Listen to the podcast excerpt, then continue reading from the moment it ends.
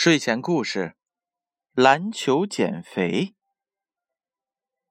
比赛结束了，运动员和观众都走光了，体育馆安静了下来。顽皮的篮球从筐里跳了出来，在体育场上滚来滚去，不小心碰到了靠在墙角睡觉的标枪。标枪笑着说。嘿嘿，这小胖滚滚的，这家伙这是什么东西呀？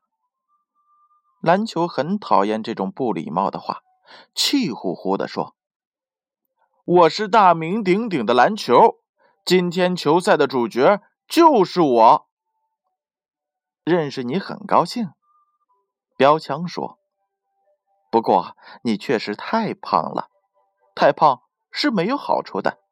你瞧我。”多苗条啊！我真的很胖吗？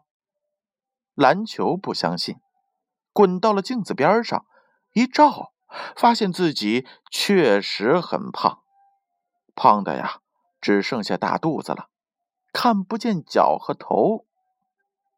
篮球伤心的哭了。原来我有这么胖。篮球对标枪说：“我想减肥，有什么办法吗？”标枪也很同情篮球的不幸，说道：“我给你按摩好了。”篮球躺着一动不动，标枪使劲的按，把篮球肚子里的气儿挤了出来。篮球显得瘦了点儿，他非常的高兴，只是变瘦了以后跳不高，滚的也慢了。标枪说：“要多运动，少吃肥肉。多运动，篮球做得到。肥肉，篮球根本就不吃的。因此，篮球充满信心，不用多久，一定能变得像标枪那样苗条。运动员来体育馆练球了，发现篮球瘪了，就给篮球打了气儿。篮球啊！”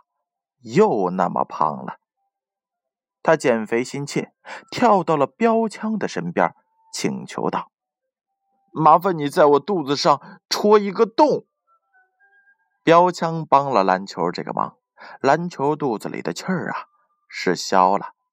转眼间呢，篮球苗条的像半个月牙儿。篮球对着镜子照了又照，多么的苗条啊！不过，篮球再也跳不起来了，也再也滚不动了。运动员过来捡起了瘦篮球，叹息的说道：“哎，糟糕，球破了，换个新的。现在呀，苗条的破篮球只能躺在垃圾堆里，流着后悔的眼泪。”